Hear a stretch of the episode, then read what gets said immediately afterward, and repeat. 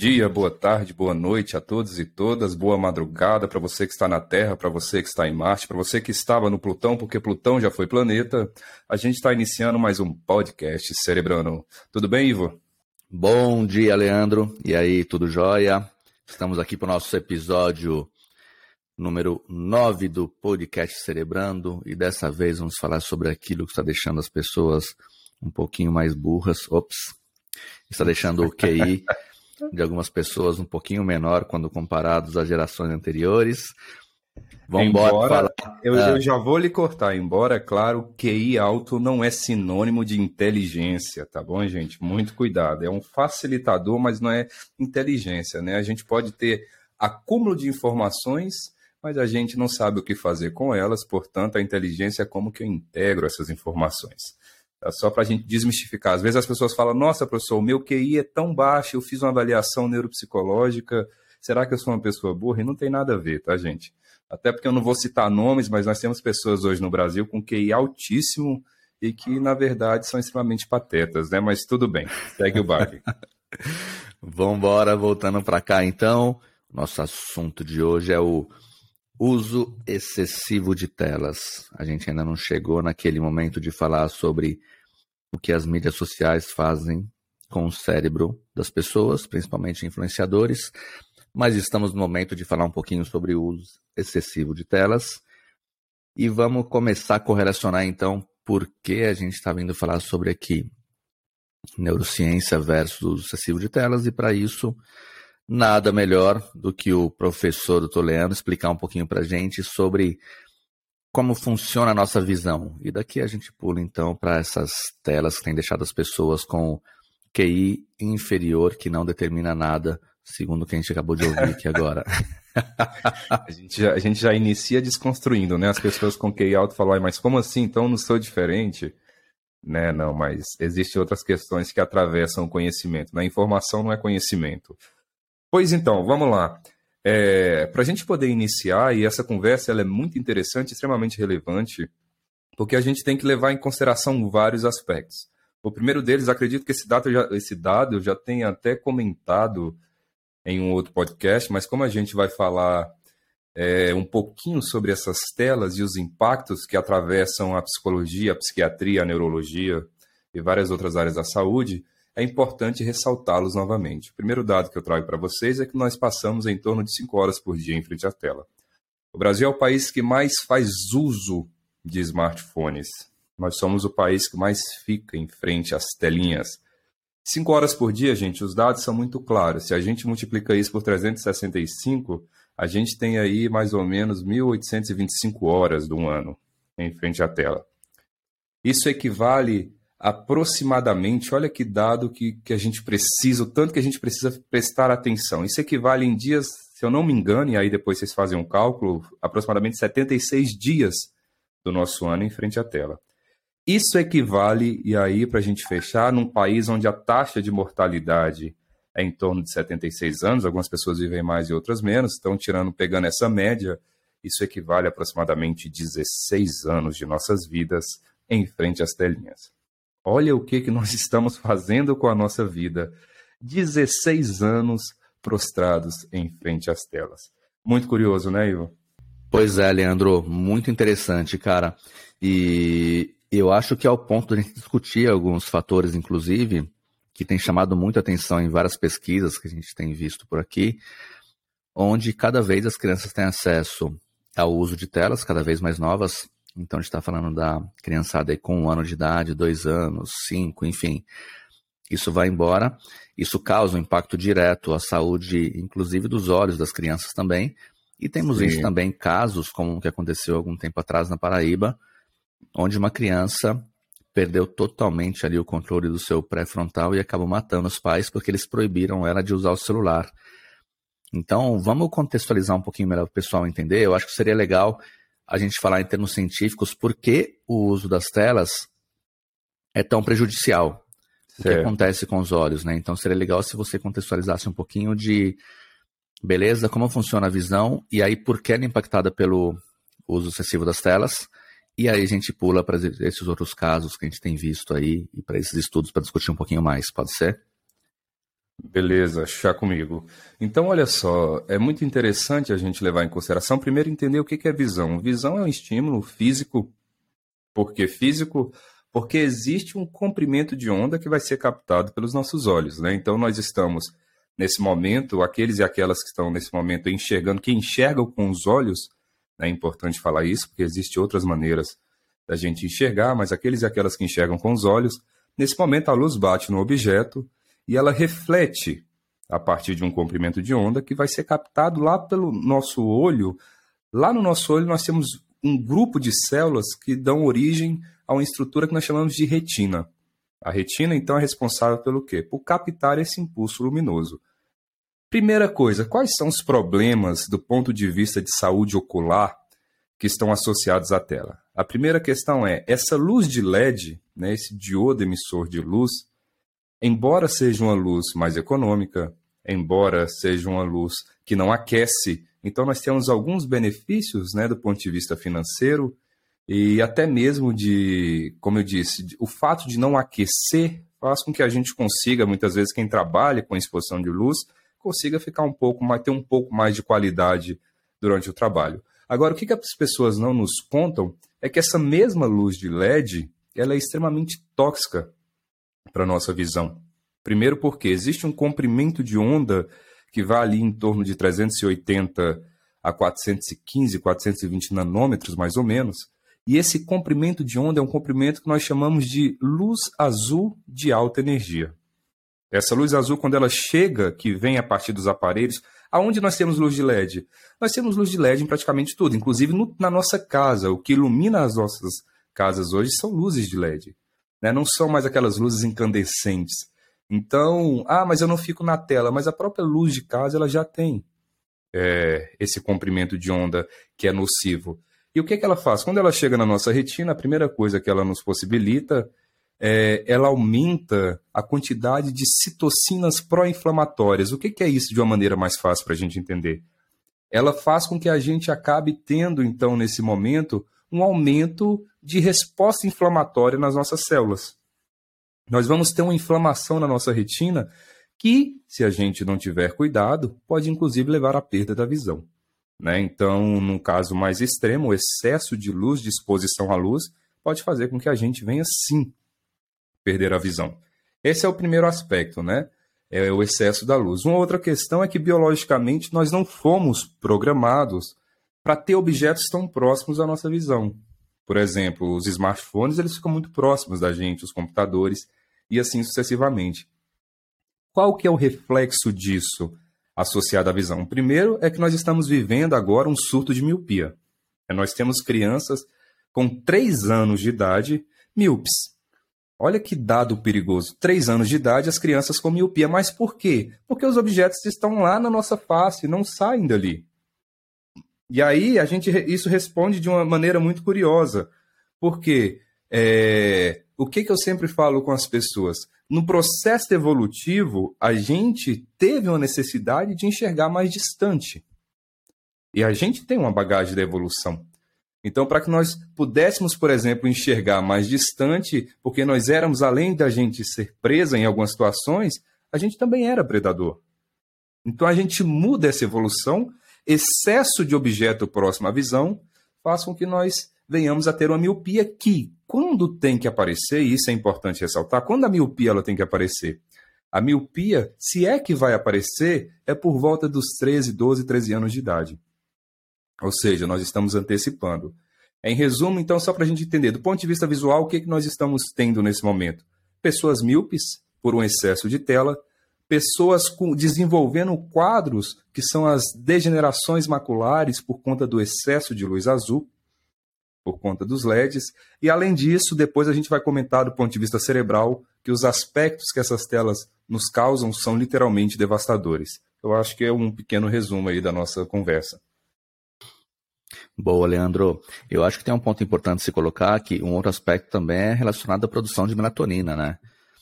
Porque o uso excessivo das telas aí, a pessoa vai lá dormir e fala, pô, tô cansado, quero relaxar.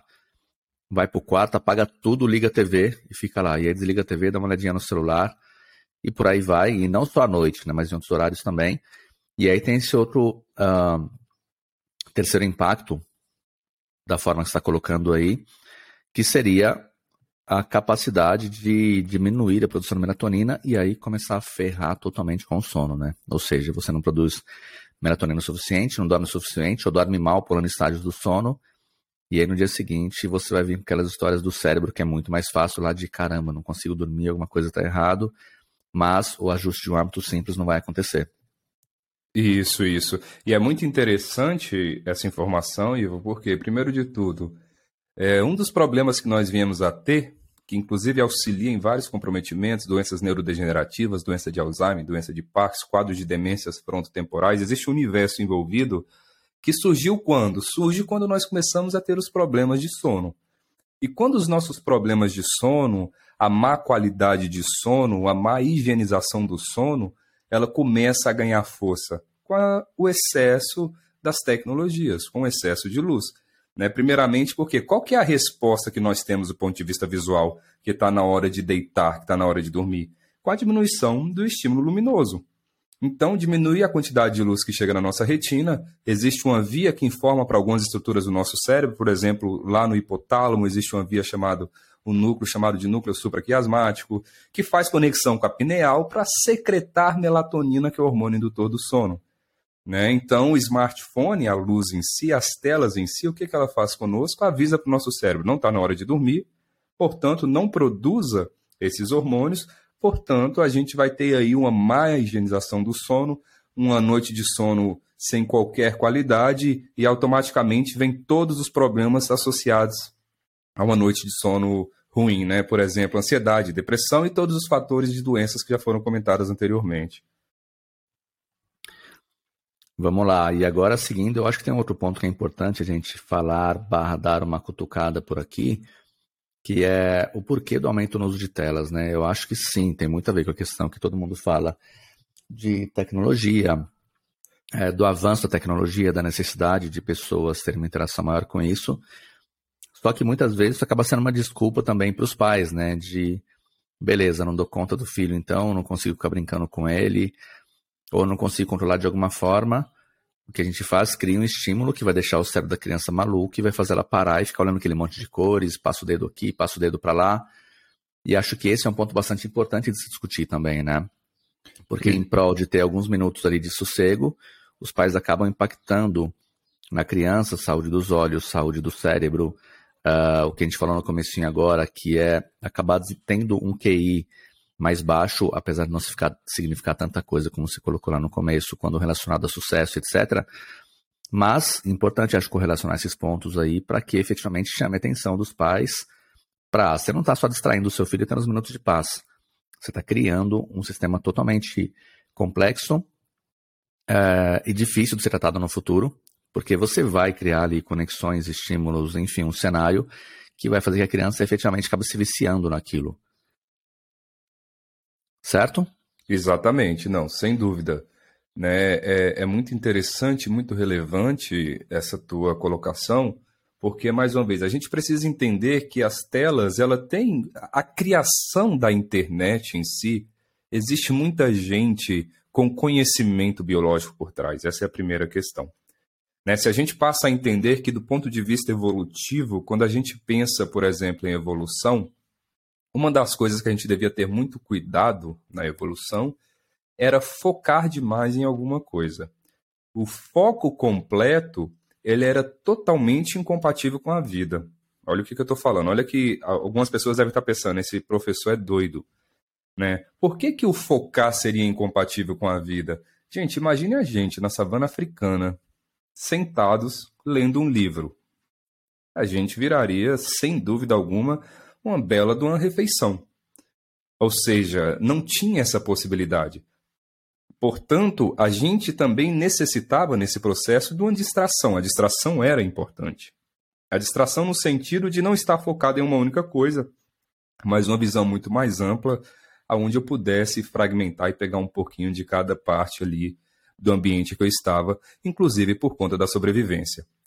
E aí, em um determinado momento, com as mudanças que que a sociedade atravessa com a chegada do mundo contemporâneo, com as revoluções tecnológicas, o que que passa a ter? Começam agora a exigir do nosso cérebro que a gente possa ficar focado. Por exemplo, em frente a uma tela por horas, em uma sala de aula por cinco horas, olhando um professor falando com um quadro verde, um giz na mão e sofrendo de renite alérgica. Então, é, nós temos um monte de coisas que foram modificadas, e não quer dizer que o nosso cérebro ele não possa dar conta disso, ele dá, mas o que eu quero dizer é que não é tão simples. E aí, no meio dessa modificação, a internet vem com uma coisa muito interessante. O que, que a internet faz conosco? E por que, que é tão prazerosa? Porque a internet te possibilita distração. O que, que é a internet, antes de mais nada? A internet é distração. Eu estou no Instagram, eu aperto um botão, estou em outra página, ao mesmo tempo eu já pulei lá para o Facebook, ao mesmo tempo eu estou respondendo um e-mail, ao mesmo tempo eu estou no WhatsApp. Ou seja, é um monte de distração ao mesmo tempo. Eu não gasto energia. Por quê? Porque eu estou o tempo todo pegando fragmentos de momentos que estão ali acontecendo. E o nosso cérebro adora as distrações. Ele adora. Se ele pudesse, ele viveria da distração. Focar é um gasto energético terrível. Focar é uma coisa que literalmente causa para o nosso cérebro algo que ele não quer, né? Porque ele quer poupar energia. Então a internet te coloca nesse lugar de distração. E quais são os problemas das distrações? Eu já comentei em outros momentos. Os maiores problemas que nós temos associados às distrações é que ela faz com que a gente não consiga ressignificar nada. Né? A distração não permite que a gente ressignifique os nossos desprazeres, as nossas dores, os nossos dissabores que são presentes na vida e automaticamente a gente passa a fazer sintomas. Né? Então a gente tem também que entender que essa criação ela é muito inteligente, mas faz com que nós possamos de alguma forma ficar um pouco e com todo respeito à palavra, mas um pouco mais burros também. Tá, então na prática, o que você está dizendo agora é se a gente, com o uso do celular, consegue ali durante a distração ter aqueles momentos de prazer onde você relaxa um pouco, o que a gente está vendo é o cérebro tendo a liberação de dopamina, que acaba fazendo que você tenha aqueles momentos de prazer. E isso acaba te viciando um pouco, né? Eu me lembro de ter visto, inclusive, um estudo, uh, e aí me corrige agora se eu estiver errado, mas ele apontou que pessoas extremamente viciadas no uso de, de, de celular, que já tem um nome para isso hoje, essa fobia também, né? Que é a nomofobia. Exatamente. É no, no mobile phone fobia. É, e mostrou que quando as crianças são colocadas desde o início da infância ali no uso de telas excessivos e vão crescendo, isso continua, quando avaliado o cérebro delas, percebeu-se que ele tinha menos massa celular é, e, inclusive, uma área específica, que é a ínsula, é, demonstrou uma alteração muito significativa. E, se eu não me engano, a ínsula é a parte do cérebro ali que está muito ligada à questão de vícios também. Inclusive, quando a gente fala de vício de drogas, né? De vício, de empatia né? Sim, a gente esse trabalho ele mostra para a gente, inclusive, que o excesso de smartphones é um trabalho é, bem interessante. Ele causa uma redução de substância cinzenta. A substância cinzenta é o que a parte aonde nós temos um predomínio de corpos celulares. A célula, o neurônio, ele é dividido em algumas partes. Sugiro depois que vocês deem um Google aí para aqueles que não têm, aqueles e aquelas que ainda não têm essa familiaridade. É importante para conhecer um pouco mais e aprofundar nesse diálogo, então os corpos celulares, que é o conjunto aí que denomina a substância cinzenta, ou seja, o excesso dessas telas causa uma atrofia, literalmente nessas regiões, inclusive na ínsula. E curioso por quê? Porque a ínsula é uma área envolvida também com a parte de empatia. E a ínsula ela é cheia de neurônios espelhos. E aí perceba que as pessoas em excesso de tela elas ficam muito mais centradas no teu mundo, né? No mundo. É, é, é, um momento extremamente egocêntrico.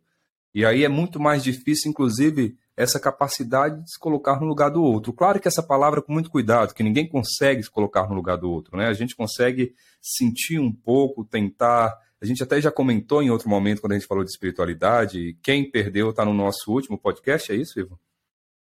Espiritualidade está no nosso o último ou no penúltimo. Deu uma falhada aqui no meu hipocampo agora, quando ele disparou as conexões para buscar essa referência. Deu, deu defeito aí? Vale a pena utilizar. Isso, mas um tá aí, melhor, gente, né? tá aí, tá aí. Vão, vão apertando aí que vocês vão encontrar, tá bom? Aperta aí que, que vocês vão encontrar. Mas aí, então, ou seja, é um dado que a gente precisa tomar cuidado. E isso não só em relação a, a smartphone, tá?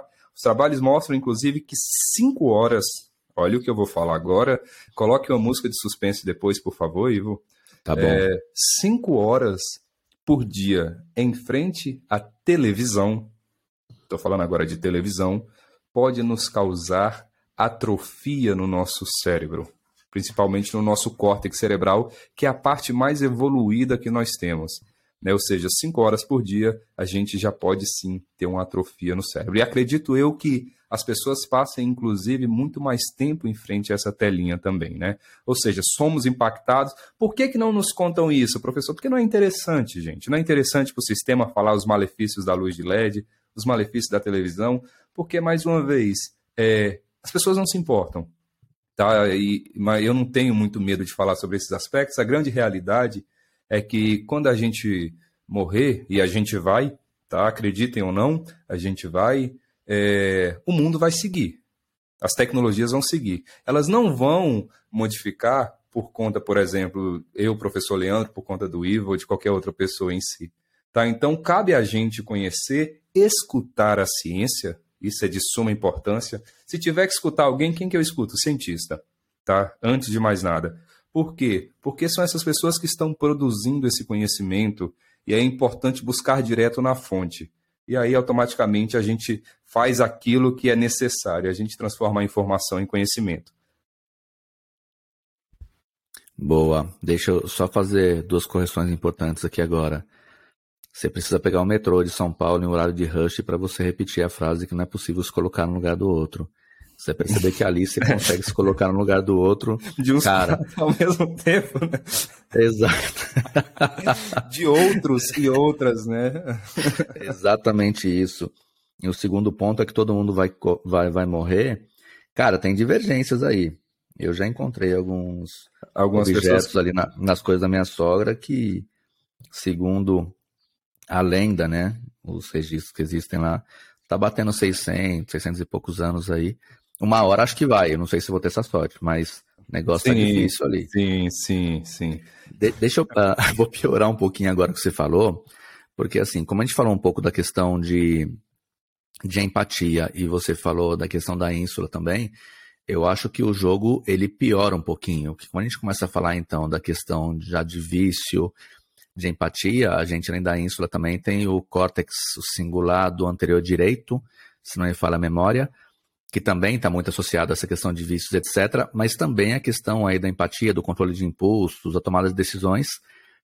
E aí a gente começa a ver o cenário piorar bastante, porque além de você ter um vício que te faz muito mal para a saúde física, para a saúde mental, você está impactando um tempo de vida absurdamente alto é, você começar a ter menos empatia, você começa a ter menos controle de impulso, você começa a ter dificuldades na tomada de decisões, na, no sentir as emoções, a gente começa, começa... Começa a ter fator de risco para doença de Alzheimer, para doença de Parkinson, para demência frontotemporal. E a gente pode passar a vida falando aqui dos malefícios também, né? É, a gente começa a ver um cenário, então, onde ele comprova o que aconteceu na, na Paraíba, né? De um moleque de 13 anos matar os pais porque tiraram o celular dele. A Sim. gente começa a ver a comprovação de casos, como você falou, de miopia crescendo absurdamente. De pessoas que pô, dormem com o celular ali embaixo do travesseiro do lado e quando acorda pega já vai com ele pro banheiro porque não consegue desgrudar. É um membro quase da que família, uma... né? É, eu ia falar isso agora. Você tá quase que um ciborgue, né? Porque assim, você não consegue largar aquela parte eletrônica e se você larga ele, você começa a entrar quase que em desespero. Exato. Você começa a ter a nomofobia e é difícil, inclusive, de perceber isso, né? Porque acho que a maioria das pessoas fala, ah, eu uso o celular porque eu preciso, etc. Cara, ninguém precisa estar com o celular tantas horas por dia assim. Eu essa acho que vai sensação, Ivo, é muito ah. importante essa tua fala, porque isso é uma sensação de necessidade. E aonde se faz essa sensação de, de necessidade? É mecanismo de vício. Né? A gente precisa entender que o mecanismo de vício, a gente tem circuitos de recompensa no nosso cérebro, destaco dois, um chamado de área tegmentar ventral e um chamado de núcleo accumbens, onde nós temos liberação de dopamina, esse mensageiro químico do prazer, que é extremamente liberada durante o uso das telas. Então, a partir do momento que eu retiro essa referência de prazer, o nosso cérebro adora a sensação de prazer. Adora. Por isso que o nosso cérebro adora o açúcar, essas coisas cheias de gordura, porque isso é prazeroso, embora sinônimo de eh, o prazer não é sinônimo de inócuo, né? Então é prazeroso, mas portanto tem os seus malefícios. E no caso, pegando esse caso extremo dessa criança, é, o que, que a gente está levando em consideração? É uma crise de abstinência. Né? Existe abstinência. Hoje nós já temos, dentro das classificações de doença, nós temos o uso de smartphones como uma doença. Né? Passou a ser, e é um processo, literalmente, do ponto de vista cerebral, de abstinência. As pessoas sofrem, as pessoas tremem, as pessoas começam a sentir tudo aquilo que um usuário de qualquer outra droga ele vai sentir. Tá? Então, por isso que vem a irritabilidade. A distância das telas causa irritabilidade nas pessoas. Né? E, e, mais uma vez, no momento de irritabilidade, a gente tem, antes de tudo, aumento de vários hormônios que já foram comentados, cortisol, é, e isso inibe estruturas responsáveis pela tomada de decisão, pelo planejamento e avaliação de consequência, é, dando ênfase muito, não só ela, mas na região pré-frontal, e as pessoas ficam totalmente impulsivas, instintivas, né? ficam extremamente animais num aspecto não racional nesse momento. E aí faz o que, o que esse jovem acabou fazendo com os pais, né? É, e tem um outro impacto que a gente não falou ainda. Pô, é tanta coisa ruim, tô começando a me sentir mal nesse podcast já de falar de celular, cara. Já joguei o meu uns dois metros daqui onde eu tô já é, a gente começa a ver os impactos também indiretos que são relacionados a isso, como acidente de carro, por exemplo, né? Porque Sim. o cara não consegue, você está dirigindo no trânsito do lado, você vai ver muita gente ali. Inclusive. O cara tá dirigindo e com o celular na mão, né? Perfeito. E os trabalhos mostram, porque a gente só fala a partir da ciência, tá, gente? Não é o que eu acho, não é o que o Ivo acha, é o que a ciência nos mostra. Esse podcast, falem o que for da gente, mas não fale que não é científico, né, Ivo? Porque vocês podem é falar isso, o que pô. quiser da gente. Agora, não fale, aquele podcast não tem ciência. Aí é mentira, tá? Aí a gente vai ter que discutir, porque tudo que nós falamos aqui são dados científicos. E um dos trabalhos mostra, inclusive, que dirigir mexendo no telefone é algo, é, do ponto de vista de desatenção, é muito mais grave e causa é, o risco de acidente é bem maior do que uma pessoa que dirige totalmente embriagada. Olha só. É, ou seja, a gente fala da pessoa que está dirigindo alcoolizada, mas a gente, nesse mesmo momento, dirige respondendo ao WhatsApp. Isso é tão perigoso, gente, porque olha o nível de doença que nós estamos enfrentando no mundo contemporâneo é tão perigoso que a gente arrisca uma tetraplegia para responder uma mensagem no WhatsApp. Né? Uma, que não uma... é urgente, né? Não, não é. Essa é a grande questão. Uhum. É aquela mensagem, por exemplo, onde é que você está? Tô indo trabalhar. Aí bota uma risadinha, kkkk. É, pronto, é isso. Sabe? A gente arrisca, porque é, é, é o que eu falo, a não ser, e isso é importante a gente levar em consideração enquanto profissional da saúde, a não ser que você seja literalmente um profissional que precise, que trabalhe com a intervenção em crise, que seja um cirurgião de emergência, qualquer outra situação poderia esperar você parar o carro, né, para responder. E a gente continua arriscando literalmente tetraplegia, porque nós precisamos, porque o smartphone cria essa necessidade da imediatidão. Numa sociedade fast food, numa sociedade acelerada, Agora a gente precisa responder a cada segundo, né? Principalmente se ficou azulzinho. Se aquele negocinho, aquele tique lá, aquele check fica azul no WhatsApp, você viu que a pessoa visualizou e não respondeu, isso é crise existencial. Né? Aí coloca-se Rivotril para dentro, fluoxetina, porque a ansiedade ela vem. Então é muito complicado esse mundo é, de imediatidões. Isso reflete, claro, mais uma vez, numa ansiedade bem significativa. É, e para quem ainda não conhece, mas tem um exemplo bem simples para falar sobre essa questão, porque muita gente pode pensar, né? Ah, mas eu parei no farol, o que, que custa uma olhadinha no celular? É algo rápido, o cérebro consegue fazer isso. Mas eu acho que tomando um exemplo, que ele é muito conhecido, inclusive no meio da ciência, cara, quando você está dirigindo e está procurando um endereço, quando você chega perto de uma placa de rua, você vai abaixar, inclusive, o volume do carro para você ler o que está naquela placa. Para você enxergar melhor, Ivo. Né? Também. Pode a, ser. Gente, a, gente abaixa, a gente abaixa o volume para enxergar melhor. É coisa de, ah, professor, isso é coisa Boa. de doido? Não, é quase, tá, gente? Mas a gente faz isso, né? O som alto a gente não consegue. Parece que a gente não consegue ver, né? Ainda mais procurar um endereço. Mas pode pois é. continuar. É. E, e, é um exemplo super simples, né? De como o cérebro busca economia de energia o tempo todo. Então, assim, se para você conseguir enxergar melhor o que está na placa, conseguir ler o nome de uma rua, etc., você tem que abaixar o volume, quiçá você dirigindo começar a responder mensagens, então. Exatamente. Né? Olha que coisa absurda. E aí a gente começa, acha, a correlacionar outros pontos importantes também, porque a gente falou aqui que o uso excessivo, etc., acaba, em alguns casos, trazendo aquela sensação de prazer de dopamina. Isso está acontecendo é porque algo está errado, está te faltando coisas que realmente façam você ter liberação de dopamina com vários outros aspectos. Mas a gente deixou de falar também aqui de algo que acontece, que é o excesso do cortisol. Né? Porque a abstinência, você não responder a mensagem em segundos, etc., você vai começar a produzir muito mais cortisol, que vai ferrar todo o sistema. A gente já falou sobre isso aí lá atrás também, que vai. Cara, seu sistema nervoso simpático vai ficar maluco vai ficar muito mais forte. E aí você começa a ter queda de cabelo e a unha ficar fraca, a ficar mais nervoso, perder o controle. Você está falando de mim, Ivo? Não, eu não queria citar, mas eu tô só dando é. um exemplo aqui. Você tá me olhando no Aí... vídeo, falando queda de cabelo, eu mexendo na unha, a unha fraca, e eu falei, tá falando de mim? É, e aí a gente é. começa a ver aquele, o estresse dominando o corpo, é, o seu cérebro sem saber o que fazer, porque ele se perde ali quando tá carregado de cortisol e não consegue fazer tudo aquilo que ele precisa. E a gente chega em um ponto, então, que é o burnout, né? A gente vai ter um podcast sobre isso. Sim. Mas que tem uma correlação também, então, diretamente a isso, né? Porque o uso excessivo do celular ele vai acabar aumentando as chances de você sofrer de uma crise de burnout. Já que você está ansioso, está estressado, está nervoso, tem que lidar com o trabalho, e aí você não consegue fazer uma coisa nem outra, e o foco vai para o espaço, para casa do cacete, eu ia falar, desculpa. Ele vai para o espaço e não acontece mais, e de repente você está piorando, piorando a situação, se colocando em situações com risco de aumento de doenças neurodegenerativas, e aumentando o seu risco de diabetes tipo B, porque está produzindo muito cortisol, muito estressado, etc. E a gente vê então o burnout batendo também a porta, né? E a gente muito dificilmente correlaciona, ah, mas está ligado só ao celular, que todo mundo vai falar que não. Vai dizer não, burnout é pela empresa, cara, que eu trabalho, etc. Mas a gente deixa de correlacionar coisas menores que estão sob nosso controle, né? Perfeito, perfeito. Exatamente, Ivo.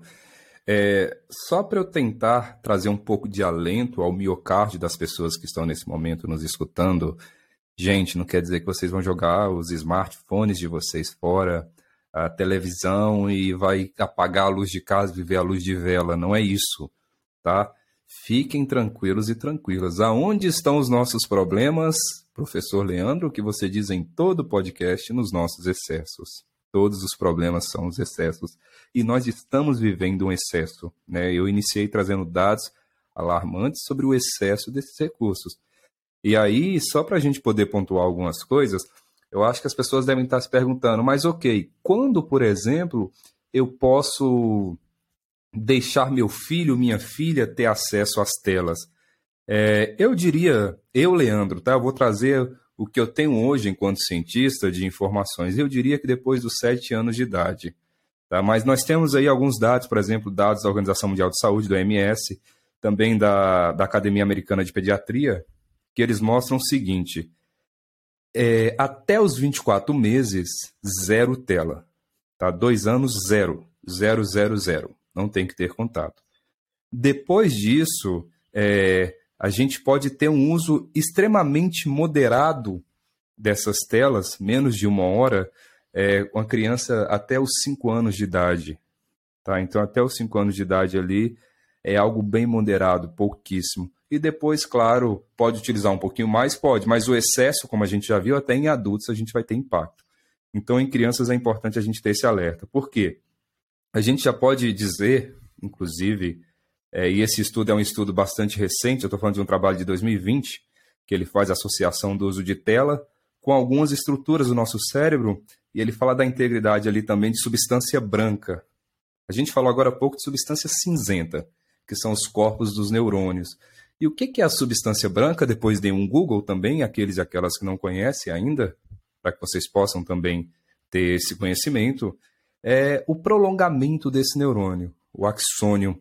E o que, que eles mostram para a gente nesse estudo? Que o uso excessivo de telas ele pode literalmente comprometer as habilidades de linguagem e inclusive da alfabetização da criança. Tá? Por quê? Porque ele vai causar é, uma alteração nessa substância cinzenta, aonde nós precisamos de um processo que nós chamamos de mielinização. Ou seja, mais um comprometimento que a gente precisa dizer em relação às telas para as crianças. As crianças não precisam de telas, gente. Tá? Elas não vieram fabricadas é, para essa necessidade. A gente que cria isso. Né? Ela pode, ah, mas ela vai fazer o quê? Ela vai, ela vai, por exemplo, é, ficar fazendo o quê nesse momento em que ela está no quarto? Porque a gente começa a criar isso. A gente coloca as nossas necessidades nas crianças. Ela é vai igual... brincar? Que que ela, né? Isso. Não, mas é muito curioso, porque a gente coloca as necessidades. É igual é, quando a gente pensa em comida, né? Aí a gente faz uma comida e faz a comida sem o sal. Nossa, mas a comida sem sal para criança, nossa, isso é tão ruim. Mas como assim ela vai comer uma comida que não tem sal? Ai, gente, mas ela não tem a referência do que é isso. As nossas faltas são nas referências. Se eu nunca vi, por exemplo, um instrumento musical X criado lá na Polinésia, eu não vou sentir falta de tocá-lo ou de escutar o som dele. Eu não vou sentir essa falta de tocar ou escutar esse instrumento. Por quê? Porque eu não tenho referência. Isso se aplica com tudo. Ah, mas vai tomar um suco sem açúcar, esse suco é, amargo, esse suco azedo. Eu não tenho referência do que é o doce. Ou seja, nós pegamos as nossas necessidades e transpomos, colocamos as nossas crianças. E isso se aplica, claro, às telas também. Né? Antes, ninguém utilizava e estava tudo bem e todo mundo vivia, brincava, fazia aquilo que é importante enquanto criança, né, para desenvolvimento de motricidade, desenvolvimento de linguagem, assim sucessivamente. E agora a gente acha que toda criança tem a necessidade, chorou, é um processo agora que eu chamo de chupeta da modernidade. Antigamente a gente dava chupeta, agora a gente dá os smartphones. Né? A criança chora, a gente coloca o smartphone na frente dos olhos delas, num vídeo do YouTube cheio de luz, cheio de LED excitando, uma retina que não está anatomicamente pronta, é importante dizer isso. O cristalino, que é uma estrutura que tem lá no nosso olho, é composto basicamente por proteínas ali, por células cristalizadas, ele auxilia nesse estímulo físico, nessa refração, e até mais ou menos os sete anos de idade, ele literalmente está extremamente cristalino. Com o tempo ele vai ficando mais turvo, até para filtrar o excesso de luz que chega. E essas crianças até os sete anos de idade, elas estão ali com esse cristalino, tudo que chega atravessa esse olho e vai direto nessas células. E aí, claro, a gente vai colher os impactos, sem dúvida, a médio e longo prazo. Cara, e, e olha só que interessante. Aliás, antes de entrar nesse ponto, é, como diz o Leandro aqui, para aqueles e para aquelas que não sabem o que é o, o miocárdio. Obrigado. o miocárdio é uma das camadas ali da parede do, do, do coração, que basicamente ele é constituído de tecido estriado cardíaco e é aquela parte do coração que acaba sofrendo muito aí com infartos, né? Principalmente quando tem placas de gordura que se acumulam no interior das artérias. E aí, voltando então, depois da explicação sobre o nosso miocárdio, é, tem dois pontos cara estava pensando aqui que são importantes para a gente. Eu acho que o primeiro é que a gente pode associar, acredito eu, de uma forma até direta hoje também, o bullying à questão do uso do celular, não? Porque se a gente tem um impacto direto que ocorre ali na ínsula, no córtex cingulado, a gente tem a empatia que vai diminuir, a gente tem o cortisol é, sendo produzido em excesso. E aí você tem aquele vício ali nos cliques, né? Que a pessoa acaba colocando nas mídias sociais aquilo que ela não é, ou em outras palavras, aquilo que ela gostaria de ser, ou gostaria que as pessoas vissem, é, não por uma maldade, mas porque o cérebro dela está viciado a receber likes, né? Então, sempre que alguém dá um like, você tem aquela dose pequenininha ali de dopamina que acontece, isso vai viciando o seu cérebro e você não percebe e acaba desenvolvendo um comportamento totalmente diferente daquilo que deveria. Mas, voltando a esse ponto, dá para se correlacionar então também o excesso de bullying que a gente está vendo hoje, talvez a um excesso do uso de telas, já que a gente tem menos empatia, menos controle uh, na tomada é. de, de, emoções. É, é uma correlação que a gente pode pensar, talvez, aí, de uma maneira indireta, talvez. Né? Eu não sei, talvez tenha trabalho também. Eu falo é, cientificamente, eu não sei se tem algum dado. Mas, sem dúvida, o fato de ter menos empatia, menos controle de impulso e menos capacidade dessa percepção da dor do outro é um fator que favorece, por exemplo, o, o próprio bullying em si, né? Então, não tenho dúvidas. É, já que não existe empatia, e o que você está acostumado com as telas, então, é a ter likes, a colocar algo muito diferente ali. E aí você está curtindo as suas microdoses diárias ali de dopamina, de serotonina, etc. Talvez seja uma correlação também. Vou até dar uma olhada depois para pesquisar, a gente discute um pouquinho sobre isso, ou traz como referência Sim. só em outro podcast. Isso, isso, isso, maravilha. É uma outra questão, Ivo, que é importante a gente destacar, né, que é um trabalho publicado na Psychiatric and Behavior Science, é um trabalho bem interessante que mostra o seguinte, eu, eu sempre digo que os dados eles são muito alarmantes, né? Eles mostram, por exemplo, que o tempo que os pais gastam em frente dos smartphones, ele pode estar intimamente associado a um atraso de linguagem nas crianças. Olha que curioso isso. Primeiramente, por quê? Porque o que é linguagem, né, gente? Linguagem é estímulo. Eu preciso da relação social para desenvolver a linguagem. Até porque durante a pandemia nós temos aí bebês que nasceram durante a pandemia que têm atraso de linguagem. Por quê? Porque não tem essa interação. Numa casa em que os pais estão a todo momento em frente às telas, você não estimula essa criança e, consequentemente, mais uma vez, a linguagem ela não vai ser desenvolvida.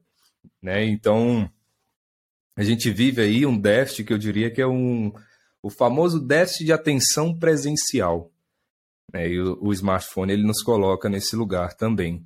Então, a gente tem que levar em consideração, sim, enquanto pais, enquanto mamães, enquanto educadores e educadoras, é, qual que é a representação desse smartphone, o papel que ele assume, para que a gente possa entender. Porque muitas vezes não, não, o dano não é somente nessa pessoa que está fazendo uso do excesso de tela, é também nessa jovem, nessa criança que necessita desse contato, que necessita dessa interação.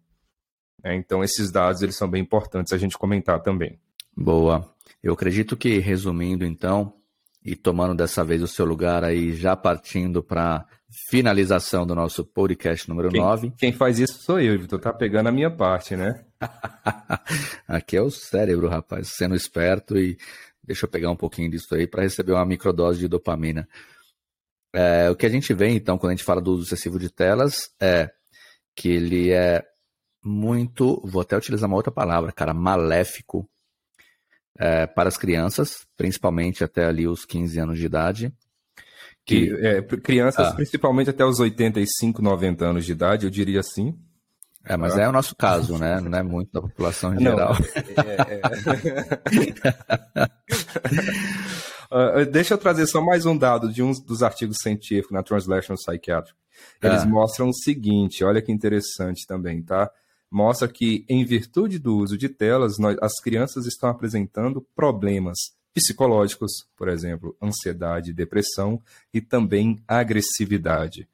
É, então, olha o mundo que nós estamos instituindo, que nós estamos colocando para as nossas crianças. Ah, professor, você falou muita coisa. Tem como pontuar alguns aspectos que estão envolvidos com os excessos, inclusive nas nossas criancinhas, os nossos jovens? Sim. Vamos lá, posso pontuar alguns, Ivo? De claro, problemas de saúde? Então, Vambora, nós temos, a gente está se sentindo mal pra caramba já hoje, a gente está falando coisa ruim aqui. Não, mas mudar é o assunto do próximo. É. Vamos pensar antes no próximo. Não, mas é importante, é o que eu falei. Essa conversa é para causar desconforto mesmo. É para que a gente comece a ficar desconfortável, até porque volto lá no nosso estupendo médico e escritor mineiro, né, Guimarães Rosa, o animal satisfeito dorme a satisfação ela é terrível. Vamos ficar incomodados nesse aspecto. Vou lá, deixa eu pontuar para vocês, então, aqueles e aquelas que nos escutam nesse momento, é, algumas das alterações. Excesso de telas pode causar, por exemplo, é, um mecanismo é, associado ao TDAH, transtorno de déficit de atenção e hiperatividade. O excesso de telas pode causar, por exemplo, é, uma maior excitabilidade neural, por isso que isso envolve é, uma excitação muito grande, uma agitação muito grande, as crianças ficam muito mais, mais agitadas, tem uma baixa tolerância a lidar com frustração, né, isso é muito comum. Distúrbios do sono, que nós, nós conversamos, é, a miopia, que nós conversamos, é, depressão, enxaqueca, oxidação das células da retina, como eu falei, que pode inclusive é, ser danoso, prejudicial para a nossa retina, é, o aumento de citocinas pró-inflamatórias que eu comentei com vocês. Inclusive, eu acho que um dos mais importantes para a gente dizer nesse momento é a dificuldade de manejar aspectos emocionais. Então, tudo isso por conta do quê? Dos excessos. Vou largar tudo? Não, gente, ninguém precisa largar tudo. A gente precisa só ter o controle. Porque volto nas nossas conversas, tudo aquilo que não me liberta me aprisiona. Tá bom? Então, os smartphones, as tecnologias, elas podem ser extremamente úteis no sentido da gente buscar informação, transformar em conhecimento, escutar uma boa música, assistir um bom vídeo. Ele tem um papel importante. Eu quero ler um bom texto ali, eu posso pegar rapidinho para utilizá-lo, embora, é claro, os trabalhos mostram que a leitura digital não tem o mesmo efeito da leitura em folha, em papel, só que aí a gente atravessa uma questão também de sustentabilidade, tem que ser repensado, tá? Então tem várias questões envolvidas. Agora sim, desculpa, viu? Não, relaxa, tô tudo certo aqui. Tô relaxado. Tá, beleza. Para de comer unha e vamos lá, voltar para cá. Então. é, eu acho que você resumiu bastante do que ia falar agora dos malefícios do uso do celular ou de telas, né? Não controlado, porque a gente está falando é de excessos. Isso. É, então, do uso uh, abusivo de telas em geral para crianças e para adolescentes Uh, e acho que entra também no ponto agora de adultos, né? Porque a gente acabou citando um pouquinho sobre burnout, sobre ansiedade, sobre estresse excessivo, e aí a gente começa a falar da nossa biologia sendo já preparada para doenças que vão aparecer no futuro, em prol de algo que a gente não está controlando agora. Então Exato. acho que de forma geral a gente conseguiu consolidar bem as informações aqui para falar um pouquinho sobre isso. E de novo, Uh, trazendo o que você acabou de falar também, né? A questão não é vou deixar de usar, vou jogar pela janela do carro na marginal Tietê, vou dar para alguém que está querendo já roubar meu celular, fazer um pix na Paulista, alguma coisa assim. Não. Sim. A questão é você conseguir controlar e correlacionar, principalmente pensando na questão de saúde, porque os impactos eles vêm a longo prazo. As doenças elas acontecem muitas vezes décadas antes, né? Perfeito, exatamente, né? É, é muito interessante porque é, existem impactos que realmente aparecem a curto prazo, outros em médio, outros a longo prazo.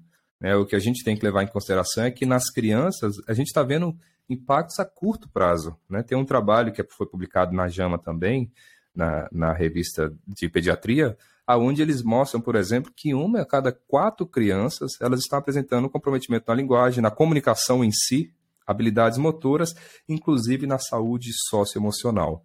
Né? Então, é mais um artigo científico que a gente está trazendo e mostrando que a gente está falando de coisas de curto prazo. Só que em adultos, é, mais uma vez, o que, que a gente pode pensar a médio e longo prazo? A gente pode pensar em uma degeneração macular relacionada à idade, que é um problema de retina.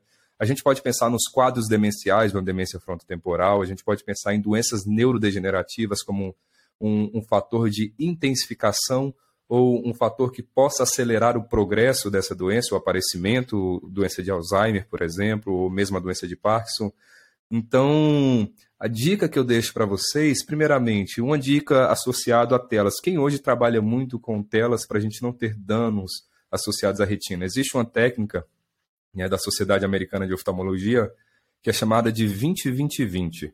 O que, que seria isso? Então, é, durante uma hora em frente às telas, a cada 20 minutos, a gente precisa desfocar da tela, olhar para um objeto a 20 pés, basicamente 6 metros, olhar para um objeto é, a 6 metros e focar por 20 segundos. Por isso, 20, 20, 20. Repetindo, a cada uma hora, durante a cada uma hora, passou 20 minutos, eu desfoco da tela, olho para um objeto a 6 metros, foco por 20 segundos depois eu volto para a tela.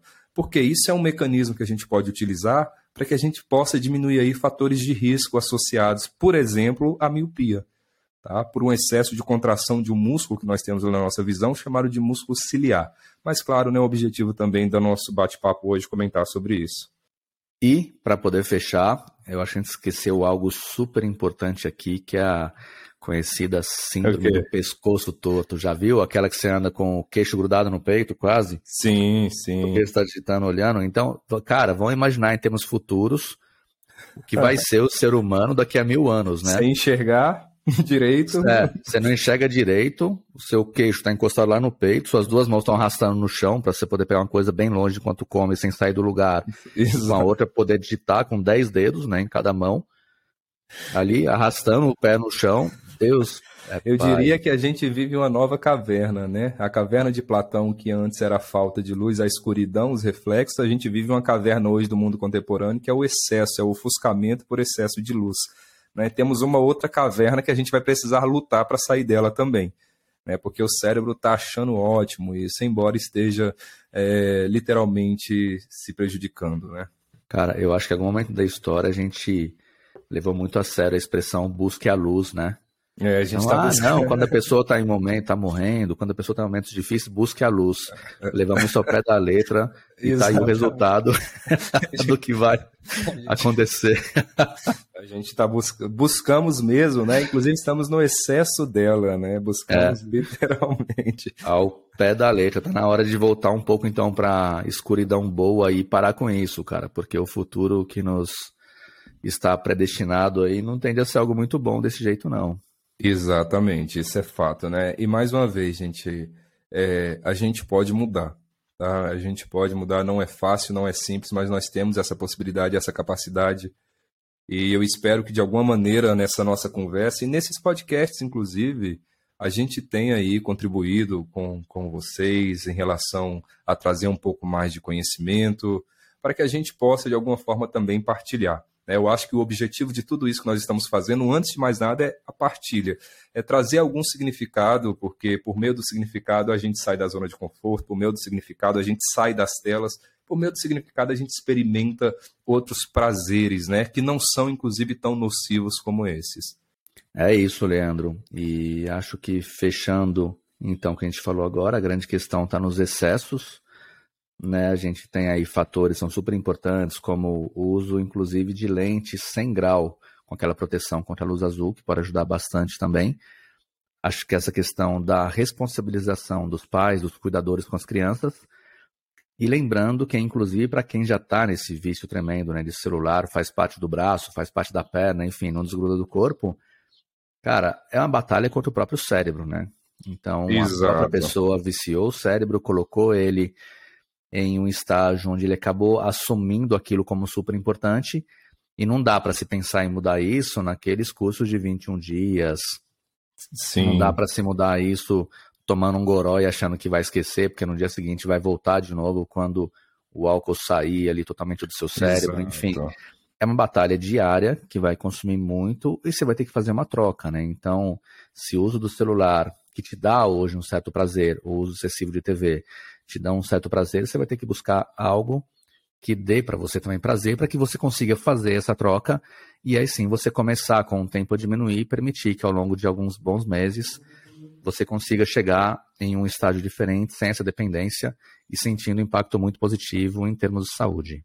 Exato, perfeito, maravilha, sem dúvidas. Né? Então, aprecie com moderação. Né? Eu acho que esse é o resumo do nosso bate-papo de hoje. E fiquem e tranquilos. Pare de buscar a luz, né? Pare de buscar a luz, tem busque, causado... Mas não, busque, mas é. não busque pelos excessos, né? E seja a luz metafórica ou qualquer outra referência que você tenha de luz. Até o excesso vai ser prejudicial, tá, gente? É, é importante a gente dizer isso também. Boa, é isso, Leandro. Pô, obrigado, cara. Puta, bate-papo é incrível. a gente aí, conseguiu né? Falar bastante aí sobre os malefícios do uso excessivo de telas, do que eles provocam aí no nosso corpo, no nosso cérebro, da dificuldade de se largar isso, do impacto para as crianças, incluindo aquelas crianças da nossa idade também.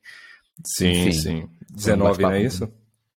É, no meu caso, 15, né? 15. É, não, é mas isso. daqui a pouco você vai ser maior de idade aí, vai dar para tirar carteira, vai ficar tudo certo. Vai, vai dirigir. Considerando que o cérebro só fica maduro ali entre 25 e 30, eu estou tranquilo com é. relação às falas aqui. Ainda, Isso nas então. mulheres, tá? Isso nas mulheres. Nos homens vai ser entre 50 e 55, tá? E degenera a partir de 60, temos 5 anos de sanidade mental, né? Que geralmente pouco... não funciona muito bem também, né? Então... Brincadeiras à parte, gente, muito obrigado. Espero que vocês compartilhem, mande essas informações ali para aquele parente que passa o dia em frente às telinhas, para o filho, para a filha, Tá? Faça pra isso sogra. para sogra. Não, para sogra não, Ivo.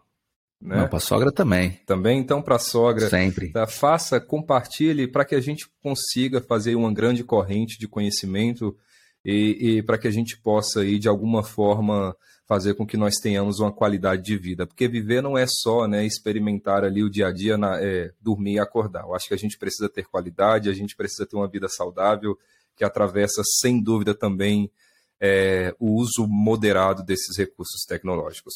Ivo, muito obrigado, meu amigo, mais uma vez, e espero que a gente converse aí nos próximos podcasts Cerebrano, falando sobre o quê? Coisas boas, coisas boas. Porque mas hoje isso... meu dia já tá quase acabado, cara. Eu tô me sentindo péssimo aqui. Mas isso é bom, Ivo, isso é bom. Falar sobre isso é muito bom, porque senão a gente permanece na inércia, a gente permanece naquele lugar ruim. Agora a gente tem que transformar. Eu falar representação nós trazemos. Eu posso pegar isso agora e falar, nossa, isso foi muito bom porque eu vou mudar. Né? Senão a gente permanece ali empurrando e nesse, nesse bichinho aí que nos consome tanto, né? É isso. Obrigado, pessoal. E para de novo, parafraseando o Leandro, que hoje é dia para aqueles e para aquelas que querem ter mais informações. O nosso podcast está disponível em todas as plataformas: Spotify, Amazon, Deezer, YouTube, enfim, em todos os lugares. E vocês também encontram a gente lá no Instagram, no arroba podcast Cerebrando, não é celebrando, é cerebrando e também lá no YouTube com o Cerebrando. Valeu, pessoal. Obrigado. Valeu, Leandro. Até a próxima. Valeu.